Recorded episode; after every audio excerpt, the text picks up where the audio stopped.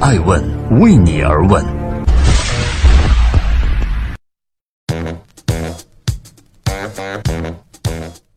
Hello，大家好，二零一八年的九月二十五号，星期二，爱问人物创新创富，欢迎大家的守候。今天我们要关注的人物是袁成龙，一位 P2P 领域的拓荒者与守夜人。六月底爆发的 P2P 雷潮，现在已经逐渐平息。除了遭受损失和集体维权的金融难民们徒留一声叹息，整个网贷行业呢，也可以说是元气大伤。就像刚刚动完了大手术的病人，正在被推出 ICU 病房，还在艰难的倒着气。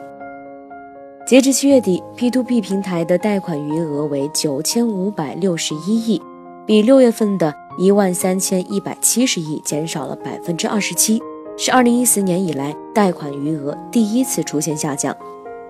七月底，P2P 平台存续数量一千六百四十五家，更是比六月份减少了一百九十一家。平均呢，每天都会有六家以上的平台倒闭。实力弱的平台已然出局，实力强的平台仍然面临考验。但是只要活着，便是最好的证明。向上金服这家在网贷之家七月排名第二十、天眼评级 B 加的 P2P 平台，也是活过雷潮的赢家之一。今年已经是向上金服成立的第五年，五年之于一个企业的意义呢，很像是十八岁对于一个人是成年礼一般的时间节点。但是此时，网贷行业似乎给了向上金服一份并不太友好的成年礼物，也就是 P2P 大雷潮。向上金服的 CEO 袁成龙曾经说过：“五年呢是很有意义的一个年份，对于企业来说，要么出众，要么出局。”幸运的是，袁成龙很好的接住了这个礼物，并且没有被淘汰出局。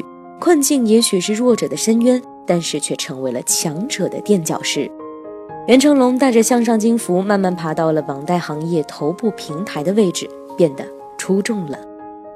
但是这并不代表向上金服在此次雷潮中享受着风景这边独好的滋味。袁成龙对爱问人物表示，此次雷潮呢和先前有明显的不同。以往的雷潮降临，大多数的投资人会选择从尾部或者从中小平台里撤出来，然后将资金转移到大平台。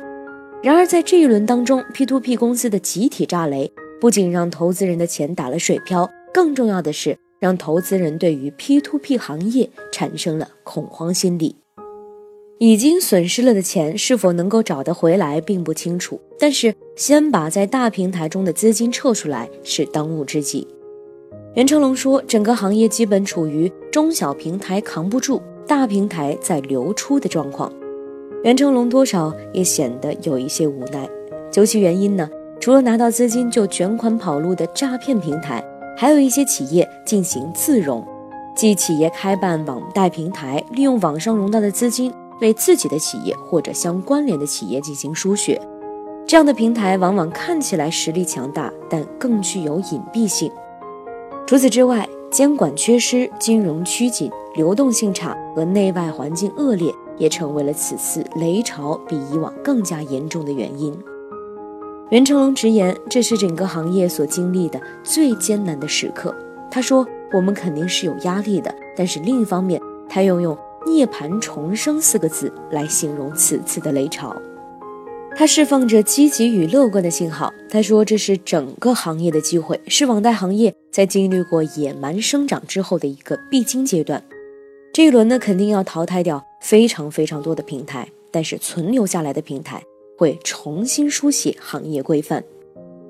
每一次的危机就像是一次机会，对于才智初开的投资人来说，雷潮更像是一场带血的洗礼。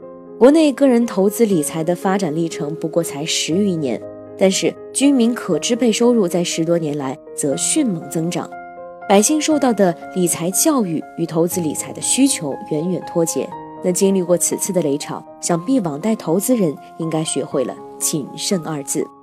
然而，对于 P2P 平台来说，搅局者已经被推出了历史舞台。但是，对于真正做业务的平台，可能会乐观地问一句：冬天来了，春天还会远吗？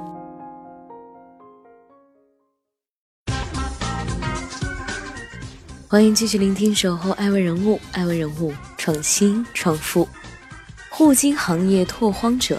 他说：“我看到了创造巨大价值的可能性。”袁成龙在雷潮中立稳了脚跟，站在一段旅程的终点，回望起点，他又会想到什么呢？世界上最早的 P2P 网贷平台于2005年在英国诞生，是一家名为 Zopa 的网站。继 Zopa 之后，美国、德国和其他国家才相继出现了 P2P 模式的借贷平台。2007年开始，P2P 作为一种舶来品在中国正式起步，但是初始阶段呢，主要是以信用借款为主。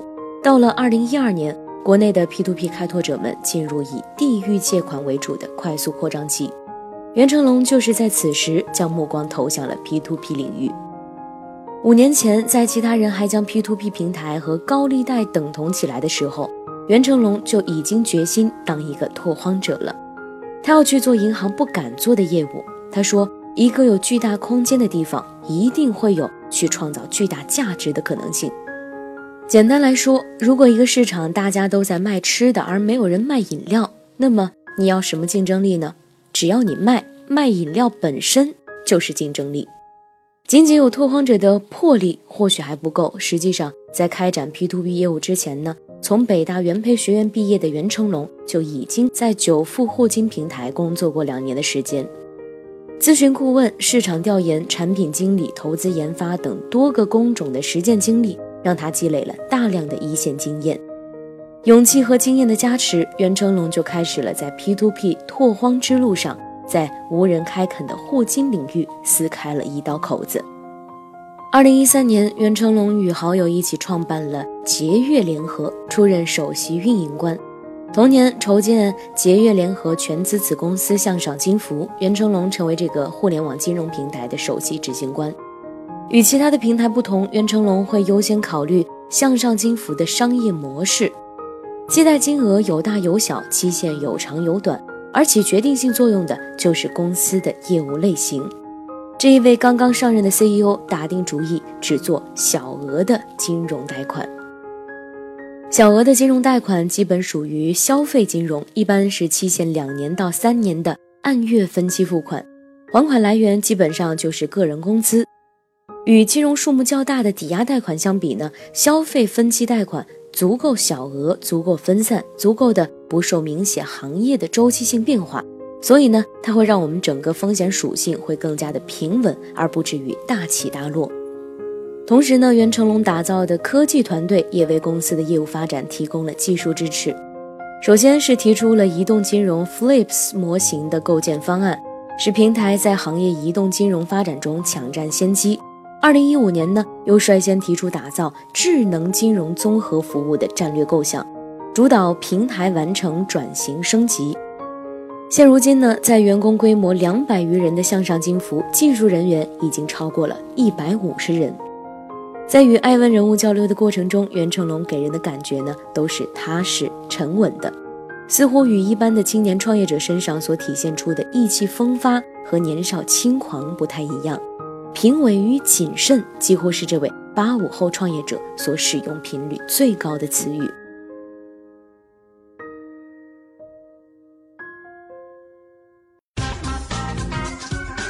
欢迎继续聆听《守候爱问人物》，爱问人物创新创富，低调的守业者，金融市场马拉松，耐力比爆发力更重要。八五后的袁成龙呢，从小就是大家口中的别人家的孩子。直到他从村里升入了县里的重点高中，原先的独孤求败，才发现天外有天。于是他为了弥补学习上的差距，午休时间也被他利用来做题。最极端的时候呢，午睡只有五分钟的时间。二零零五年高考，袁成龙以理科六百七十八分，成为荆州市的高考状元，在湖北省呢也高居第九名。不要迷信和羡慕天赋，那些看起来灵光频现的脑袋，大多并非天生，而是累积。学生时代养成的踏实肯干，影响了日后创业途中的袁成龙。在向上金服刚刚起步的两年发展期，十分的艰难，原因在于跟他在同一起跑线出发的其他的 P to P 平台，已经做到了百分之九到百分之十二的高收益率，客户数和成交量都在蹭蹭的上涨。袁成龙回忆起一四年年底的某一天，看着其他平台的客户数量猛增，而自己呢，当日只有十七万的惨淡成交额。袁成龙和同伴只有苦笑的份儿，也有不少人劝他，要不要试试这种弯道超车的事情呢？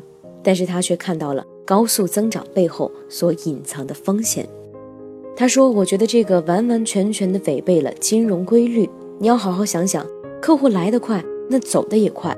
来的时候你觉得挺好，要走的时候走不出去，怎么弄呢？”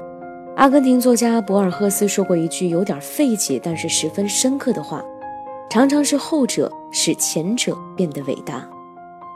七月份雷潮降临，原有弯道超车的平台无一例外都翻了车，而袁成龙的向上金服呢却能安稳不动，不得不说明他当初决策的正确与远见。直到现在，向上金服的活期产品只会偶尔在一些活动上推出，但是所占比例也非常小，听起来似乎与投资人期望的短期限高回报的投资心理预期有所差距。但是此次雷潮足够冷酷，但也足够有效地教育了投资者，要回归理性的投资状态，谨慎稳健的平台才可能会成为越来越多投资者的选择。袁成龙说：“从一开始呢，我们就坚持谨慎小心的理念。金融是一场马拉松，前慢一百米你冲得很快，但是不能影响全局。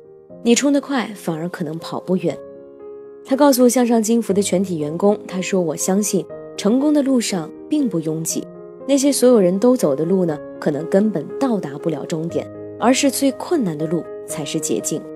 五年的时间，袁成龙逐步将向上金服做成了 P2P 行业中的头部平台，但是他却直言不想做老大。正如在初期拒绝做追随者一样，如今他也拒绝做那个领头的人。袁成龙的决定呢，其实也是出于对整个行业现实的考量。P to P 业务并不能说是一个网络效应很强的业务。所谓的网络效应，就是指赢者通吃，只有老大没有老二的局面。打个比方，袁成龙说，不像有了微信就没有米聊，因为我的人际关系如果都在微信上面，所以我就不可能转向另一个平台。但是投资却不一样，对投资者来说，把钱放在不同的平台是没有冲突的。处在一个老大通吃的行业，你当老大是你的必然选择，因为这是你生存的必要条件。但不是老大通吃的行业，你就要做好细分，做好差异化。五年的时间，向上金服同整个网贷行业一起解决了小微借贷和小微投资人的业务问题，改变了人们的消费观念和理财观念。在五年后的未来，不做领头者的袁成龙又要将向上金服引向何方呢？袁成龙说：“我们的技术创新还没有形成核心壁垒竞争力，与此同时，我们所辐射的范围也不够广。希望未来有一天，我们能真正的通过我们在这个行业里面的经验，我们在这个行业里面的摸索，我们的技术来去解决行业里存在的问题，哪怕只是一个小小的问题，去促进整个金融行业的普惠和开放。任何问题的解决都是一个过程，并非一蹴而就的。”能够解决一点就是一点，我们已经足够欣慰了。在离钱最近、来钱最快、最容易急功近利和跑偏的金融行业，袁成龙真可以称得上是一股清流。与那些铺天盖地的广告相比，袁成龙的向上金服呢，似乎一直显得有些安静。用他自己的话说呢，就像一颗安静却拥有独立思想的金子。而只要是金子，就总有一天会发光的。